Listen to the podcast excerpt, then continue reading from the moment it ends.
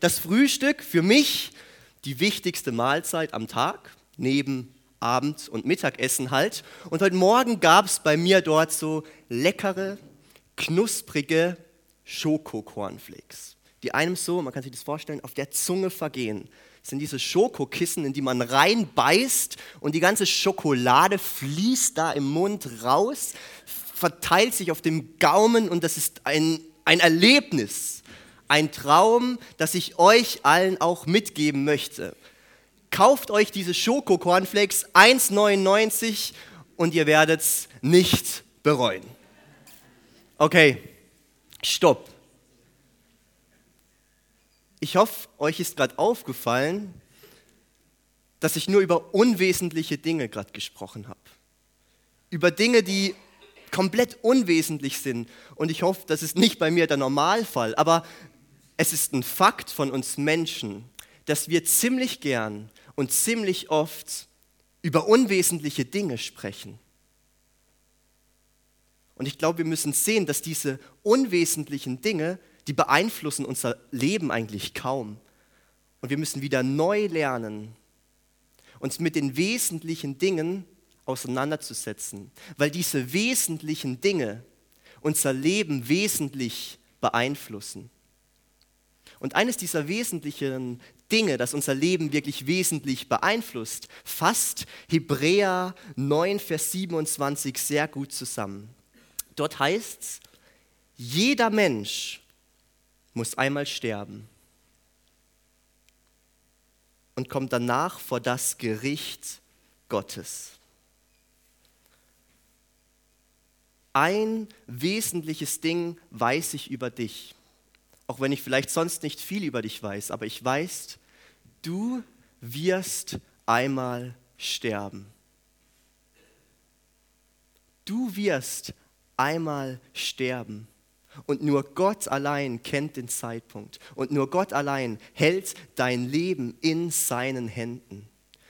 Du wirst einmal sterben und du musst dich mal vor dem Gericht Gottes verantworten. Und um dieses wesentliche Ding, das unser Leben wesentlich beeinflusst, soll es heute Morgen gehen, um das Gericht Gottes. Das Thema reif für die Ernte. Und wir möchten eintauchen in Amos 8, die Verse 1 bis 3. Dort steht, dies ließ Gott, der Herr, mich schauen. Siehe, da war ein Korb mit reifem Obst. Und er sprach, was siehst du, Amos? Ich antwortete, einen Korb mit reifem Obst. Da sprach der Herr zu mir, die Zeit ist reif geworden für mein Volk Israel. Ich werde künftig nicht mehr verschonend an ihm vorübergehen. An jenem Tag werden ihre Tempellieder zu Geheul werden, spricht Gott der Herr. Man wird überall viele Leichname hinwerfen. Still.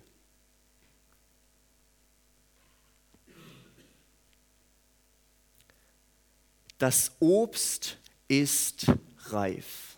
So habe ich den ersten Punkt, den ersten Vers dieses Predigtextes überschrieben. So, dies ließ Gott, der Herr, mich schauen. Siehe, da war ein Korb mit reifem Obst. Amos, von dem wir in unserer Predigtserie schon ziemlich viel gehört haben, schaut hier etwas.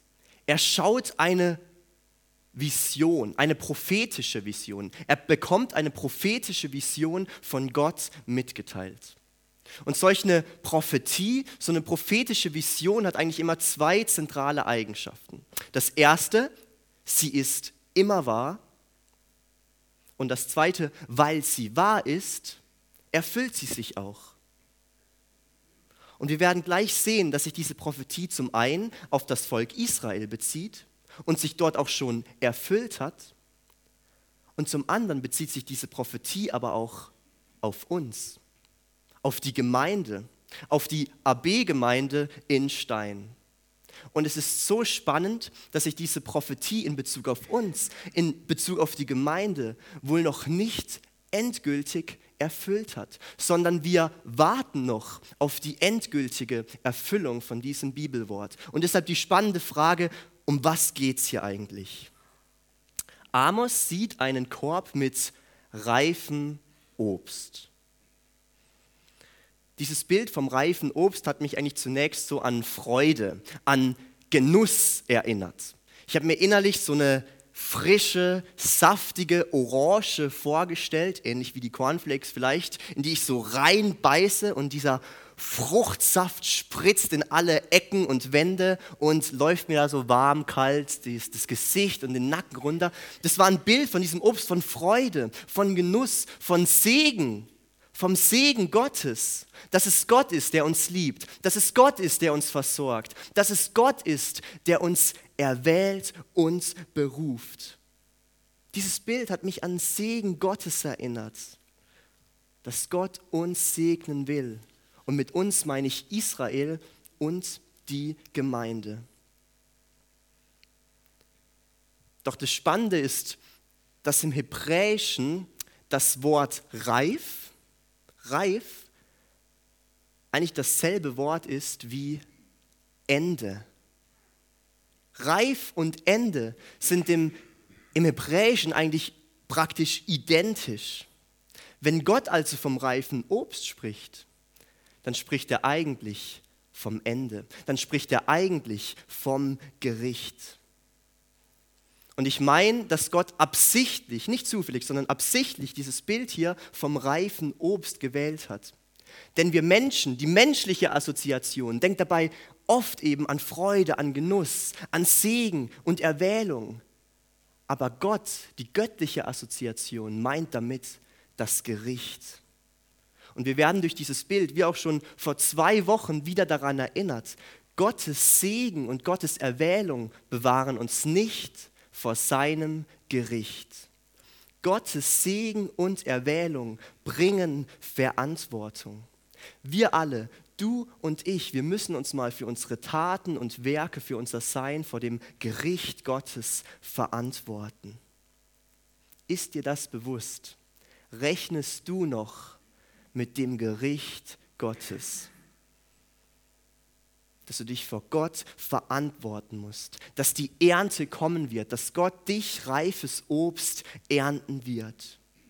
Genau das ist doch ein wesentliches Ding, das unser Leben wesentlich beeinflusst und auch wesentlich beeinflussen wird und über das wir sprechen müssen, weil wir es doch viel zu selten tun, übers Gericht, über die Ernte Gottes.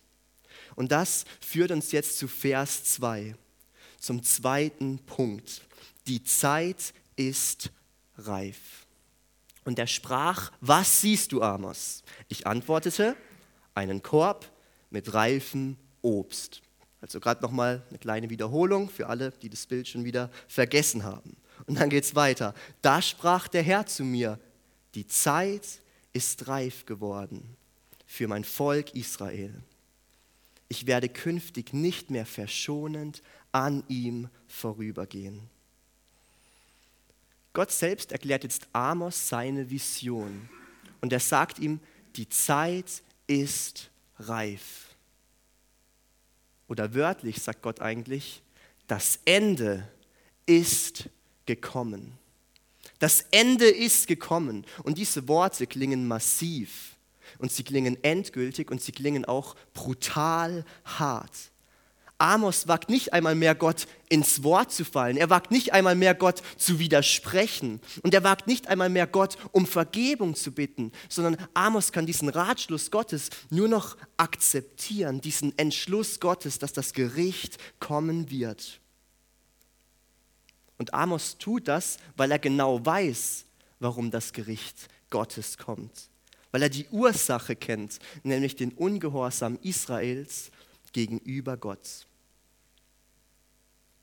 In den letzten Wochen haben wir schon sehr viel über diesen Ungehorsam gehört, über die ganzen sozialen Missstände der damaligen Zeit, über den ganzen Ungehorsam. Und jetzt wurde wohl dieses Fass zum Überlaufen gebracht.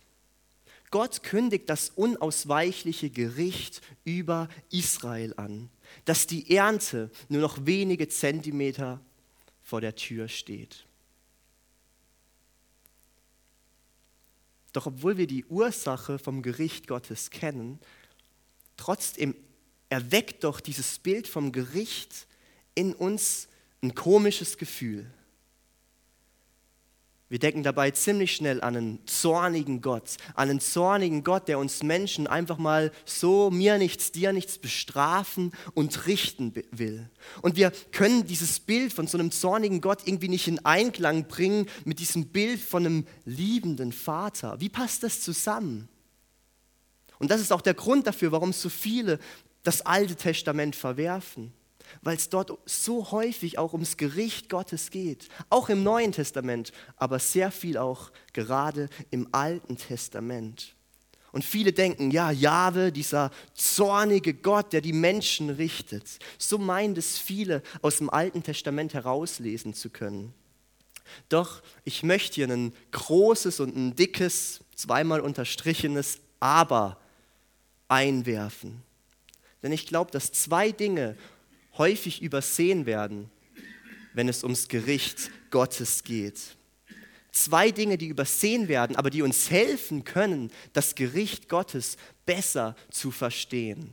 Das erste, der Zweck des Gerichts und das zweite, die lange Wartezeit des Gerichts. Das erste, was, was ist eigentlich der Zweck des Gerichts?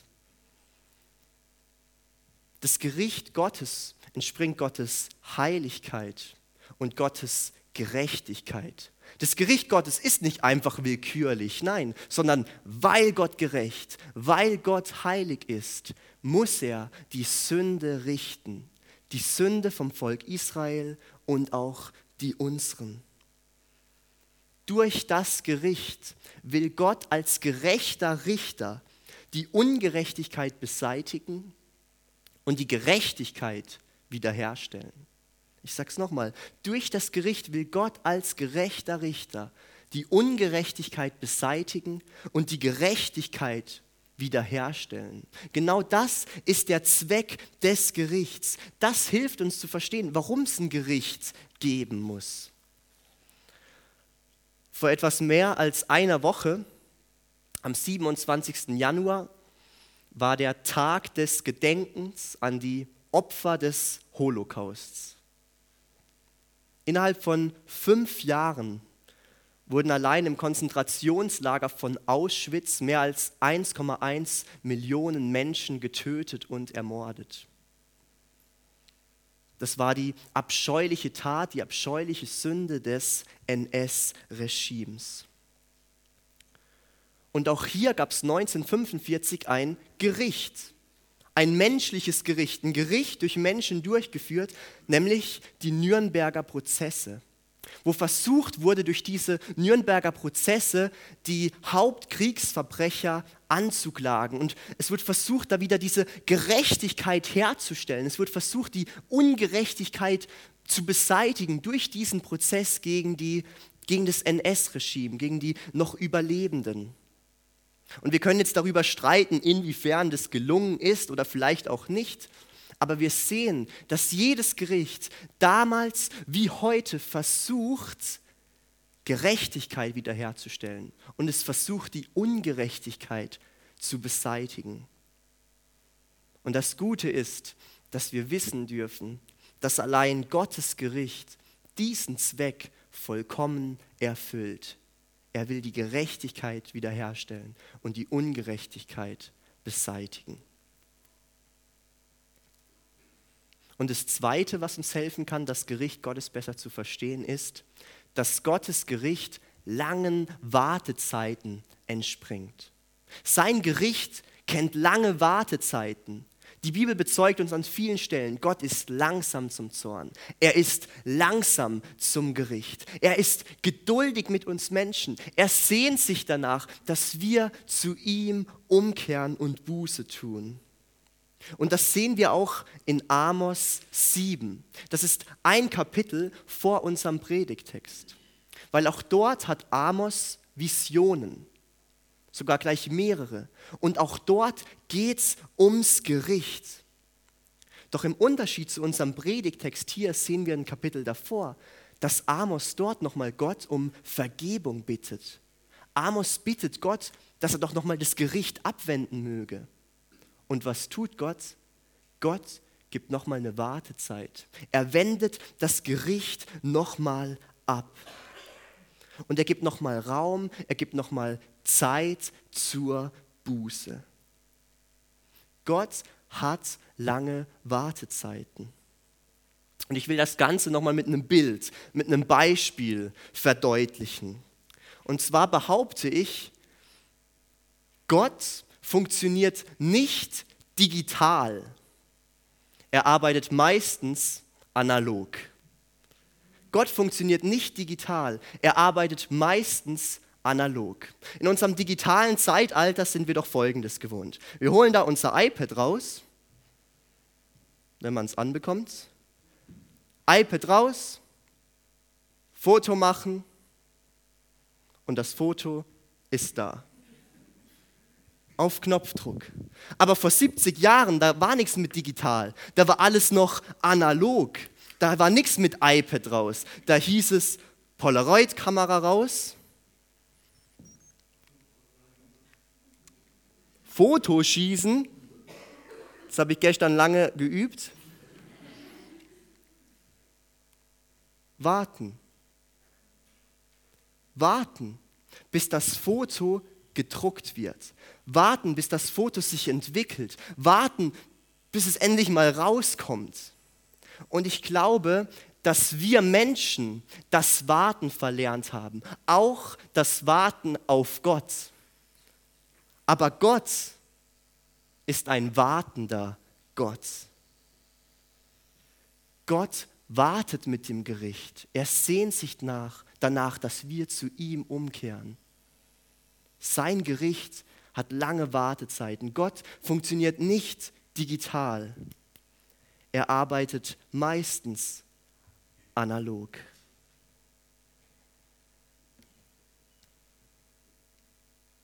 Doch trotz aller Wartezeit ist diese Wartezeit auch irgendwann mal vorbei. Und das lesen wir in Vers 2 weiter. Wir lesen da, dass es ein zu spät gibt.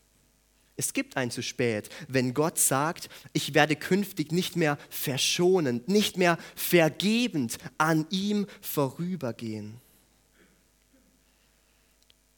Und Israel hat diese Wartezeit verspielt.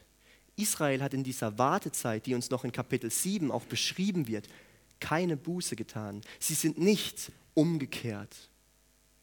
Und das Gericht Gottes hat sie auch einige Jahre später getroffen durch die Assyrer und durch das Exil.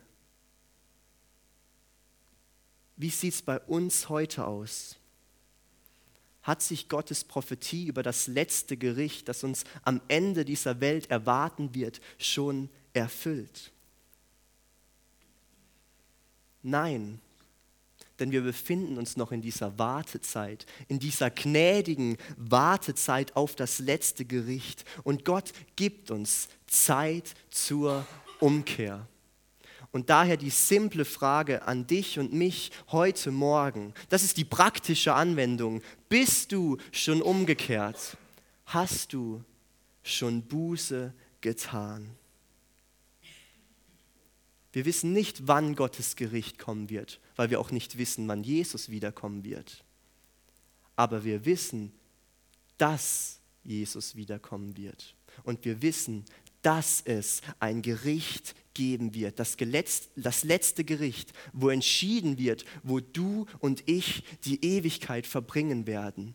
Im Himmel, in der Gegenwart Gottes oder in der Hölle, in der völligen Gottesferne.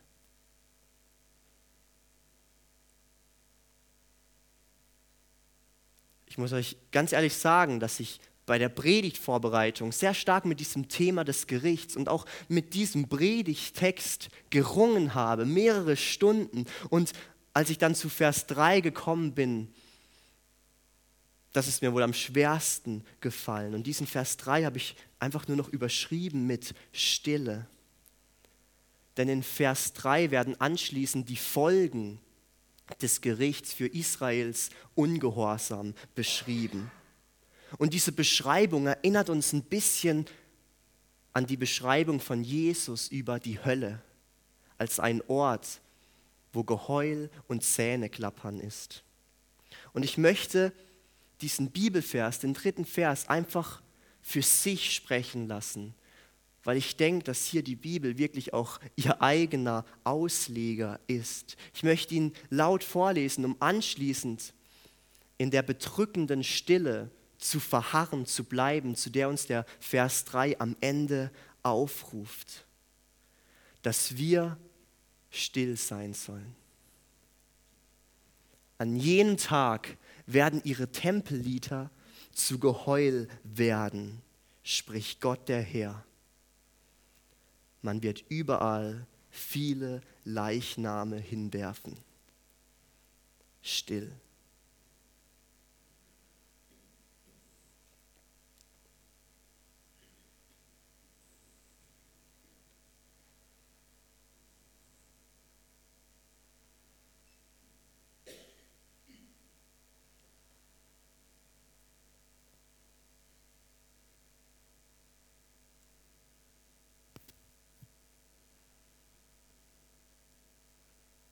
Was kann darauf noch gesagt werden? Was kann Amos, was können wir auf diese gerechte Gerichtsbotschaft Gottes noch erwidern? Nichts. Absolut nichts. Und deswegen heißt sie auch am Ende Stille. Was können wir darauf noch sagen? Nichts nichts. Aber einer kann. Und das ist Jesus Christus. Jesus nämlich, Gott selbst, hat diese bedrückende Stille, die auch jetzt hier vielleicht in diesem Raum herrscht, durchbrochen, als er am Kreuz von Golgatha schrie, es ist vollbracht. Das Kreuz ist der Ort, wo Gottes Gericht und Gottes Barmherzigkeit sichtbar werden. Das Kreuz als der Ort, wo Gottes Gericht und Gottes Barmherzigkeit sichtbar werden. Was heißt das? Jesus kam bei seinem ersten Kommen nicht mit dem Schwert in der Hand in diese Welt, sondern mit den Nägelmalen des Kreuzes. Er kam nicht, um das Gericht zu bringen, sondern um das Gericht auf sich zu nehmen. Er hat sich aus lauter Barmherzigkeit heraus für uns an unserer Stadt am Kreuz richten lassen, damit alle, die an ihn glauben, an Jesus glauben, keine Angst mehr vor dem letzten Gericht haben brauchen. Denn wir wissen, dass Jesus wiederkommen wird. Als der gerechte Richter und als der vollkommen Barmherzige. Und er wird beim letzten Gericht die völlige Gerechtigkeit wiederherstellen. Und die an Jesus Glaubenden wird er von der Strafe der Hölle bewahren, von der Strafe des ewigen Todes, damit wir bei Jesus sein können in alle Ewigkeit. Ich weiß nicht, ob dir das gerade aufgefallen ist, aber ich habe gesagt, Jesus ist der gerechte Richter und der vollkommen Barmherzige. Und es scheint irgendwie so ein bisschen paradox, wie Jesus das Gericht und die Barmherzigkeit miteinander vereinigt. Aber genau das ist das Einzigartige an Jesus. Jesus vereinigt scheinbar widersprüchliche Superlative. Für jeden, der in Deutsch aufgepasst hat, der Superlativ das ist immer die Höchstform von etwas, die Höchststufe. Das Kind ist stark, die Mama ist stärker, der Papa, und jetzt kommt der Superlativ, ist der Stärkste. Und Jesus ist es, der scheinbar widersprüchliche Superlative miteinander vereinigt. Davon zeugt uns die ganze Bibel. Wir sehen darin, Jesus ist der gerechte Richter und der vollkommen barmherzige. Er ist unendlich gerecht und unendlich gnädig. Er ist ganz König und ganz Diener. Das scheint paradox, aber Jesus ist es. Er ist majestätisch, er ist herrlich, und zugleich ist er zutiefst demütig, zutiefst sanftmütig. Er ist das geschlachtete Lamm und zugleich der Löwe von Juda. Und mit diesem Bild von dem geschlachteten Lamm und mit dem Löwen von Juda, mit diesem Bild möchte ich heute Morgen quasi als Zusammenfassung schließen. Und ich möchte uns an Folgendes erinnern. Wenn ich Jesus als Lamm Gottes verwerfe, habe ich ihn beim letzten Gericht als brüllenden Löwen gegen mich stehen als Löwen, der mich nach meinen Sünden beurteilt und richtet. Und ich werde nicht vor ihm bestehen können. Aber das Evangelium ist folgendes, nämlich, dass wenn ich Jesus als Lamm Gottes annehme, habe ich ihn beim letzten Gericht als brüllenden Löwen für mich stehen. Als Löwen, der meine Sünden endgültig vertilgt, der meine Werke, meine Taten prüft, ob sie aus ihm heraus geschehen sind. Und er wird mich krönen am Ende dieser Welt mit Gnade, mit Barmherzigkeit und mit dem ewigen Leben. Und das ist die gute Botschaft die wir in diese Stille hinein haben dürfen. Das ist das Evangelium zusammengefasst in einem Satz. Vor kurzer Zeit wurde genau darüber ein Lied geschrieben, über dieses geschlachtete Lamm und diesen Löwen von Juda, wie Jesus beides miteinander vereinigt, diese scheinbar widersprüchlichen, diesen paradoxe Superlative. Und genau dieses Lied, mit diesem Lied möchten wir jetzt Jesus antworten und ihm bekennen und sagen, dass er das geschlachtete Lamm und der Löwe von Juda ist und dass nur er allein der einzige Weg zum Vater ist. Ich lade euch ein, dieses Lied einfach mal zu hören und auch mitzusingen als Antwort auf das Gericht. Jesus die Antwort auf das Gericht. Amen.